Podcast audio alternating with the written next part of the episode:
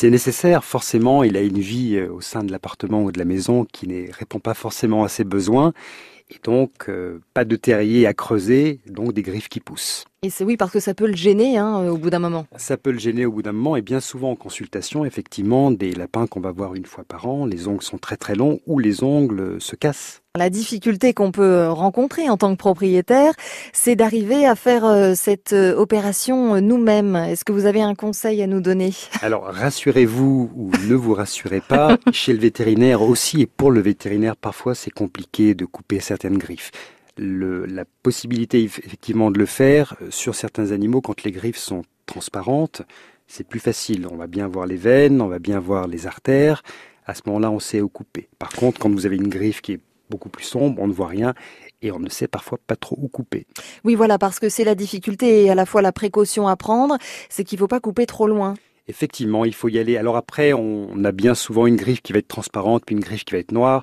À ce moment-là, on coupe d'abord la griffe transparente et ensuite on essaie de respecter à peu près la même taille pour l'autre griffe. Il faut y aller tout doucement, 2-3 mm par 2-3 mm et s'arrêter quand il y a une sensibilité. Pour les chiens et les chats, c'est un petit peu euh, différent. Alors en principe, euh, les chats qui sortent, ils font leurs griffes à l'extérieur.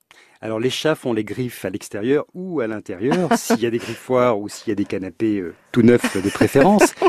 Mais par contre, le problème des griffes chez le chat, c'est surtout pour les chats qui sont âgés.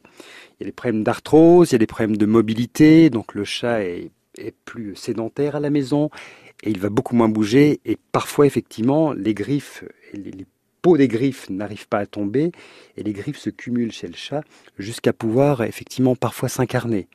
Donc il faut régulièrement quand même regarder les griffes du chat, essayer de couper l'extrémité et si vraiment la griffe est trop grosse, l'amener chez le vétérinaire mmh. pour les enlever. Elles se dédoublent, hein, les griffes euh, des chats. Effectivement, elles se dédoublent. C'est mm. comme la peau du lézard, euh, la griffe du chat. C'est pour ça qu'il a besoin de gratter, de gratter mm. et d'enlever cette double peau d'ongle, en fait.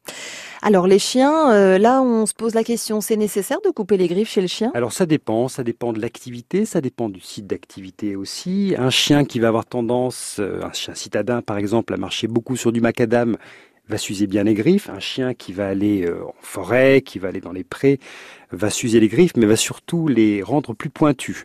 Donc il faut de temps en temps effectivement épointer ses griffes, mais ce qui pose majoritairement problème dans les griffes des chiens, c'est ce qu'on appelle les ergots.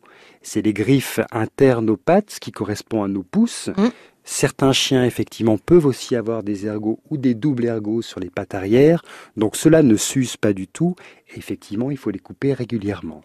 Et puis alors une petite question concernant euh, l'outillage. Euh, il y a des ciseaux, des pinces particulières hein, pour couper les griffes des animaux? Alors moi, en consultation, je me sers toujours de la même pince, que ce soit pour un cobaye, un lapin, un chat ou un chien.